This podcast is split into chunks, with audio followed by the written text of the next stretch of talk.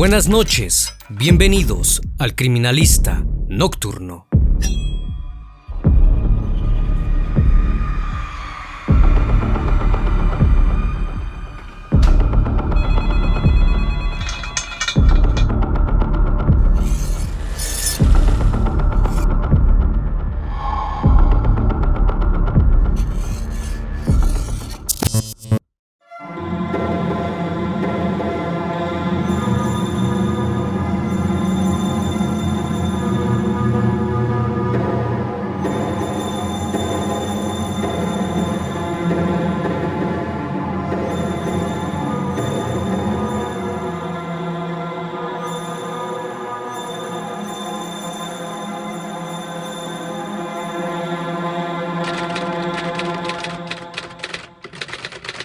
Siguientes hechos ocurrieron la madrugada del domingo 28 de octubre del año 2007 en San Miguel de Tucumán, Argentina.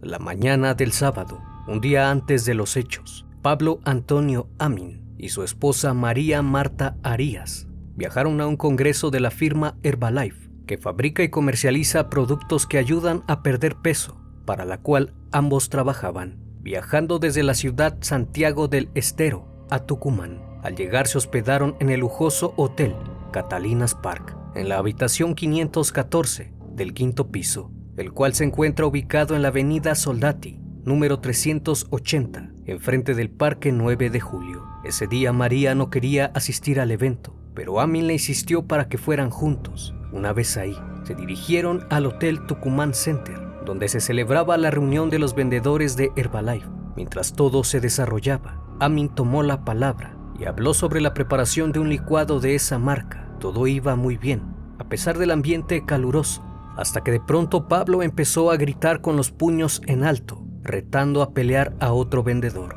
pues según él, sospechaba que quería robarle a sus clientes. Tiraba golpes al aire gritaba fuertemente, retando al otro sujeto. Sin embargo, la persona a la que estaba retando no estaba en la sala. Así que ante su comportamiento su esposa subió y trató de tranquilizarlo, pero estaba tan molesto que salió del lugar sin decir nada más. Su esposa iba tras él y trataba de detenerlo jalándole la camisa. Después buscaron su auto y se fueron para posteriormente aparcarlo en una estación de servicio, pues Samin aseguró que comenzó a escuchar voces que le decían que alguien le quería hacer daño. Específicamente escuchó la voz de una mujer que le dijo Pablo, corre, que te van a asesinar. En ese preciso momento, salió del vehículo junto con su esposa y los dos empezaron a correr y ella no sabía qué pasaba. Huyeron durante unas dos horas hasta que tomaron un taxi que los dejó extraña e irónicamente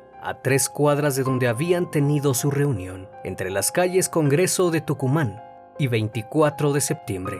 Al descender, Pablo corrió hacia la Catedral de Nuestra Señora de la Encarnación eran las 5 con 15 de la tarde y muchas personas estaban formadas para el bautismo, cuando de pronto la pareja entró por la puerta de la iglesia pidiendo la bendición y el bautismo de su unión. Se pusieron delante de la fila y Amin le pidió al padre, de manera desesperada, que los bautizara.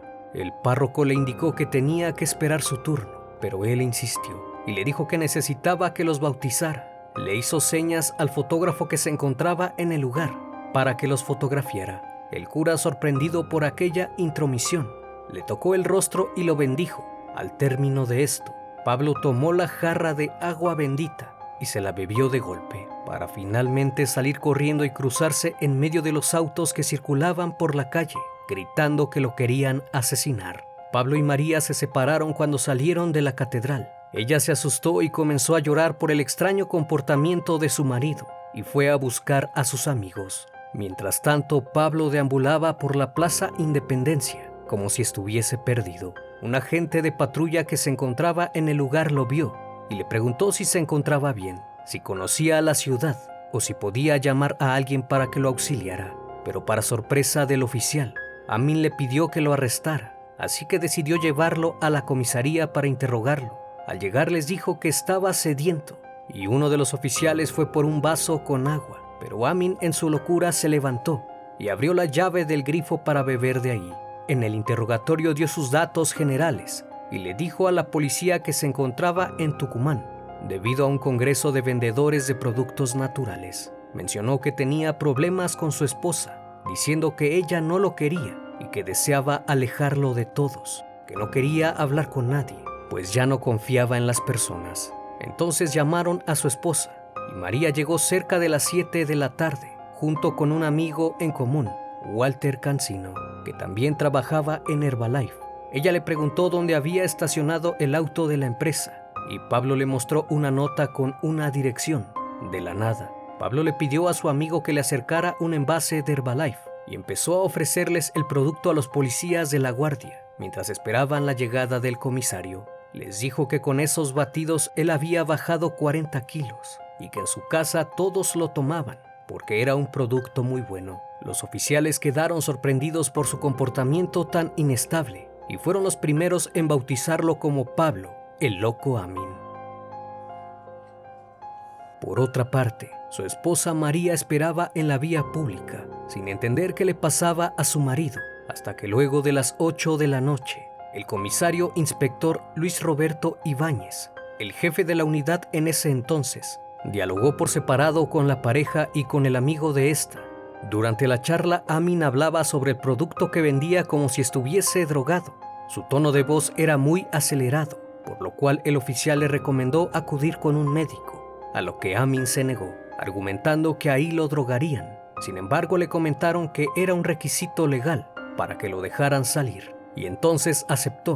Fue llevado en una patrulla hasta el hospital Padilla, mientras que su esposa y su amigo le seguían en su vehículo. Eran cerca de las 9 de la noche, cuando un neurólogo revisó a Pablo, pero extrañamente no encontró anomalías ni algo fuera de lo normal así que le dio autorización para que se retirara junto con su mujer y su amigo. Sin embargo, la respuesta de este sujeto fue decirle al oficial que lo dejaran ahí, que lo encerraran, pero como el médico no encontró ningún problema, pensaron que solo estaba fingiendo. Al salir del hospital, Pablo fingió tropezar con una mesa de instrumentos quirúrgicos y sin que nadie lo notara, tomó un bisturí que escondió entre sus ropas. Mientras caminaban por el estacionamiento, Amin le dijo a su esposa que estuviera tranquila y que en cuanto llegaran al hotel le diría por qué se puso así. Entonces regresaron al hotel Catalinas Park, donde ocurriría lo inimaginable. Cuando llegaron, el amigo de Pablo le preguntó que si estaba bien. Él le contestó que sí, que no se preocupara, que se había puesto así porque llevaba cuatro noches sin dormir, que solo quería ir a su cuarto y descansar. Para ese entonces ya se encontraba tranquilo no se le veía alterado ni enojado. Lo vieron subir junto con su mujer en el ascensor, a quien dio un beso en la mejilla, ambos tomados de la mano hasta que cerró la puerta. Una vez que regresaron a la habitación, no mediaron palabra alguna, simplemente se quitaron las prendas y se acostaron. Pablo encendió el televisor y el aire acondicionado. Mientras tanto, María se volteó y le dio la espalda. En ese preciso momento, Amin le preguntó a su esposa por qué no había acudido a la comisaría para verlo y por qué habían demorado tanto en ir a buscarlo al hospital. María se molestó y le gritó que la razón era porque lo querían internar en un manicomio. Ante la respuesta, Pablo se enfureció y estalló en ira. Se lanzó sobre el pecho de la mujer y comenzó a estrangularla con las dos manos. Lo hizo con tanta fuerza que María ni siquiera pudo reaccionar. Sus dedos quedaron marcados en su cuello los huéspedes de las habitaciones cercanas no escucharon gritos. Ella se desmayó de inmediato. Pablo tomó el bisturí que había robado en el hospital Padilla e hizo lo impensable. Comenzó a cortar el perímetro del glóbulo ocular derecho, cuidando de no dañarlo. Retiró la piel e introdujo los dedos para sacar el ojo y lo arrancó. Posteriormente hizo lo mismo con el ojo izquierdo, para después colocarlo sobre la cama, uno junto al otro. Pero el acto no paró ahí, pues en su locura cortó la parte íntima de la mujer, introduciendo el bisturí y girando su mano de un lado a otro, una y otra vez, hasta que cortó un pedazo de carne de dos centímetros, el cual dejó a un lado del cuerpo. Pero no era suficiente para él, así que le propinó varios cortes en las mejillas y cuello. Después la tomó por el cabello y comenzó a cortarle la frente hasta que el cráneo quedó expuesto. Después la bajó de la cama y la arrastró fuera de la habitación, Amin salió sin prenda alguna al pasillo del quinto piso, arrastrando a su mujer de los cabellos. Se acercó al ascensor y apretó el botón. Luego fue a la habitación 513 y golpeó violentamente la puerta, dejando un rastro hemático hasta ahí. Al ver que el ascensor estaba tardando demasiado, arrastró el cuerpo hasta la escalera y lo tiró por el hueco en el cuarto piso. Dejó una mancha hemática muy grande al caer y salpicar sangre. Luego descendió y la volvió a tomar por el cabello. La arrastró otra vez por las escaleras hasta que llegó al descanso entre el primer y segundo piso, mientras pedía a gritos que le mandaran el ascensor. Pasando dos minutos se escuchó un grito desesperado. El recepcionista al escucharlo subió rápidamente por la escalera y se detuvo de repente en el descanso. Se quedó inmóvil por un momento, pues se percató de la presencia de Pablo, que se encontraba sin prendas y sentado sobre la espalda de su mujer, que yacía en el suelo también sin prendas. Aquel sujeto estaba como loco. La tomó por el cabello y estampó su cabeza contra el piso en reiteradas ocasiones, en medio de un charco hemático. Lo hizo una y otra vez, y la mujer no reaccionaba. De pronto se percató que le habían sacado los ojos, pues se podían notar los agujeros de su rostro. El recepcionista, horrorizado por lo que acababa de ver, corrió al teléfono para llamar a la policía, mientras Pablo le gritaba que le mandara el ascensor que había asesinado a su mujer y la seguía golpeando contra el piso. La policía no demoró más de tres minutos en llegar. Para ese momento, María ya estaba sin vida. Uno de los oficiales subió y vio a un hombre robusto golpeando a la chica con tremenda furia. Al instante le gritó que se tirara al suelo, pero el sujeto no hizo caso y la siguió pateando. Entonces el oficial sacó su arma y le volvió a indicar que se tirara al suelo. Pablo se puso de espaldas y se arrodilló. Luego se acostó en el piso y comenzó a gritar que no le hicieran nada. Pasaron cinco minutos y los refuerzos llegaron para esposarlo. Ami les gritó que le dieran agua y le dijo a un oficial que le juntara los riñones con el hígado, que todo había sido una emoción violenta y por esa razón era inimputable. Dijo que el ascensor no andaba que solo quería agua porque se había tragado el anillo de compromiso. Denme agua, gritó. Tengan misericordia y el Señor los va a perdonar. Luego del crimen lo llevaron al hospital psiquiátrico o barrio, donde lo sedaron ya que no dejaba de gritar. Quedó bajo custodia policial en el hospital hasta que se decidiera su situación procesal, pues el sujeto afirmaba que se le había metido el demonio y que estaba loco, que no sabía por qué lo había hecho a menudo se le veía leyendo la Biblia y de repente se comportaba agresivo. El personal del hospital lo tenía que sedar y encerrar cuando tenía esos ataques. Estuvo ahí hasta que la justicia decidió que debían llevarlo a una cárcel común. Pablo Amin quedó encerrado junto a los 25 delincuentes más peligrosos de la provincia argentina, en la unidad número 9 de máxima seguridad, en el penal de Villa Urquiza. Después del terrible hecho, surgió la pregunta, ¿por qué Pablo Ami asesinó a su mujer? Es el interrogante que no tuvo una respuesta satisfactoria en todo el proceso judicial.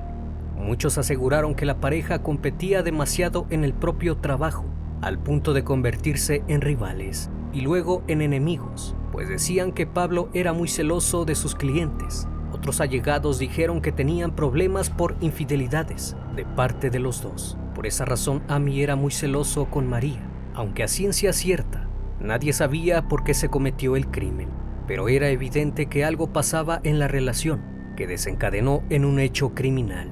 En las fotos que tomó la policía en el lugar de los hechos, se logra ver a María sin prendas tirada en el suelo del descanso del primer piso, con las extremidades superiores e inferiores extendidas en su totalidad, con evidentes signos de violencia y manchas hemáticas. Su rostro se encontraba totalmente herido, sin ambos ojos y con múltiples cortes y desprendimientos de piel. En otras imágenes se registran los puntos donde estuvo el cuerpo, huellas por arrastre y embarraduras. En el cuarto piso hay una marca más grande que las demás. Fue donde cayó el cuerpo luego de ser arrojado desde el quinto piso. En el botón del ascensor del mismo piso había demasiadas manchas hemáticas y en la puerta de la habitación 513 había también mucha sangre. Una vez que ingresaron a la habitación 514, donde se hospedaron, encontraron sobre la cama los dos glóbulos oculares de la víctima sobre una sábana blanca que estaba completamente salpicada y manchada de sangre, y en la alfombra se podían ver pedazos de piel de la frente. Cuando los investigadores revisaron el interior de la habitación, no encontraron el arma con la que efectuó los cortes. Pensaron que quizás la había arrojado por el inodoro, pero al aplicar el reactivo y la luz negra, no encontraron restos de sangre que indicaran que había sido arrojado ahí.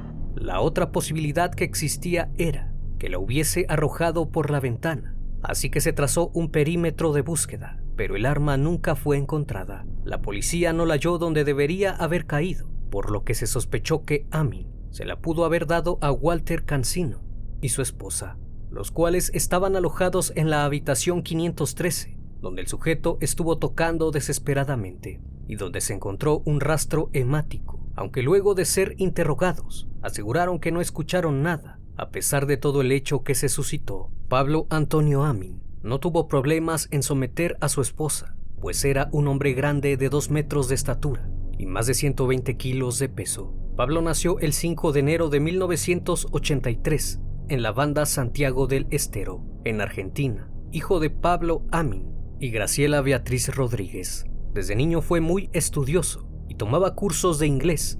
Fue ahí que conoció a María Marta Arias, un año más joven que él. Años después se reencontraron.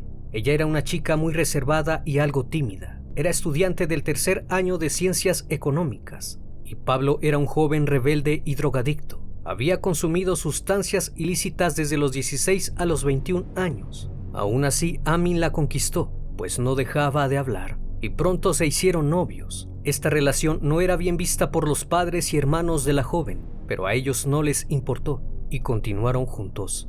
En 2005, Pablo subió considerablemente de peso, pues andaba cerca de los 160 kilos, lo que, unido a su estatura de 2 metros, lo convertía en un gigante imponente. Decidido a perder peso, según sus propias declaraciones comenzó a consumir un famoso producto dietético, el polvo Herbalife. En cuatro meses adelgazó 40 kilos, lo que terminó convenciéndolo de que el célebre producto Milagro era efectivo. Se volvió un apasionado vendedor de la marca y su vida empezó a girar en torno al producto adelgazante y tonificante. En julio de 2007, María Marta y Pablo se casaron en una iglesia santiagueña. Para ese entonces, él tenía 24 años y ella 23. Habían jurado amarse y respetarse para toda la vida. Fue el día más feliz para María. Entre sonrisas y abrazos se pusieron los anillos y se juraron amor eterno. Sin embargo, el matrimonio no comenzó del todo bien, pues luego de algunos meses de casados, tuvieron un altercado conyugal, pues Arias se tomó varias fotos encima de una cama sin prenda alguna y en actitud lasciva. Nunca se supo si las imágenes fueron captadas por su esposo, por ella misma o por alguien más. Lo que sí se sabe es que una copia de esas fotos fueron enviadas por correo electrónico a muchos amigos de Pablo, lo que ocasionó un conflicto entre ambos, pues Samin se enteró de que María hizo circular esas imágenes entre sus conocidos y planeó vengarse de ella. Para el 28 de octubre de 2007, llevaban escasos tres meses de casados, aunque no había un papel oficial que indique su estado civil, pues solo se casaron por la iglesia. A pesar de los conflictos que tenían, sus más allegados aseguraron que él se preocupaba mucho por ella, pues María padecía de lupus, una enfermedad que afecta articulaciones y músculos, atacando a sus propios tejidos. Ambos creían que el producto maravilla de Herbalife la iba a curar. Dos años después, el 7 de septiembre de 2009, comenzó el juicio contra Pablo Amin. La estrategia de su defensa era demostrar que el individuo estaba loco y no era mentalmente apto para ser juzgado por lo cual era inimputable, pues según su defensa al momento del hecho, había presentado una psicosis paranoica o esquizofrenia paranoica y no se encontraba emocionalmente bien. Cuando el jurado le dio la palabra a Pablo, este se retiró del micrófono y comenzó a balbucear, pero no se escuchó lo que decía. Así que un oficial se acercó y lo puso nuevamente en su lugar, pero él lo alejó otra vez y comenzó a decir cosas fuera de contexto. Durante todo el juicio se comportó de manera anormal, gesticulaba extrañamente, hablaba en inglés muy rápido y decía cosas incoherentes. Cada que le preguntaban algo contestaba con disparates. Dijo que tenía 69 años, que era empresario, que era dueño de la empresa Herbalife y que tenía un aeropuerto en Córdoba y un hotel, que había nacido en Washington, Sudamérica y Groenlandia. Además de usar un lenguaje que no se entendía, Amin se arreglaba la ropa para después desfajarse otra vez. Movía las manos en extraña forma, bostezaba y hacía gestos delirantes. En más de una ocasión lo echaron de la sala por estas conductas. No obstante, cuando dio su declaración contó todo con lujo de detalles, tanto así que coincidía con la reconstrucción de los hechos. Una junta integrada por un médico forense, un psiquiatra y cinco psicólogos examinaron a Amin en el año 2007.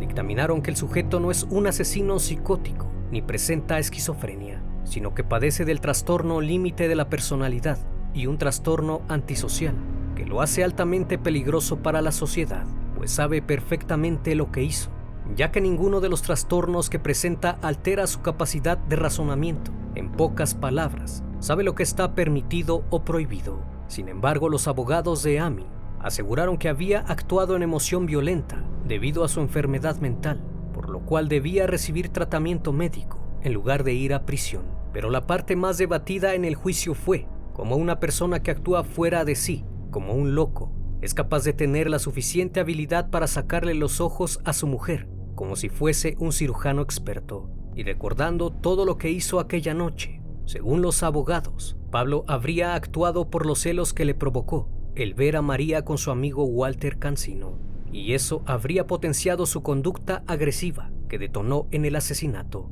Pero la contraparte dijo que Amin ya había montado su siniestro plan, un simulacro de locura, para quedar impune ante la justicia y así poder acribillarla con odio en venganza por lo que había hecho. Otros están convencidos de que no es así, que la historia es otra, pues afirman que el extraño comportamiento de Pablo en las horas previas y durante el crimen fueron las reacciones naturales de un desquiciado mental que asesina y tortura sin estar en sus cinco sentidos. Al final, Amin jamás dijo por qué le sacó los ojos a María. Supuestamente dijo que solo recordaba que la había asfixiado. Hubo 15 peritos que analizaron el estado mental de Amy, de los cuales 13 afirmaron que fue consciente en el momento del asesinato. Los jueces de la Sala 2 de la Cámara Penal lo declararon culpable y en septiembre de 2011 la Corte Suprema de Justicia de la Nación ratificó la reclusión perpetua para Pablo Antonio Amin por ensañamiento contra su esposa María Marta Arias, que deberá cumplir en el penal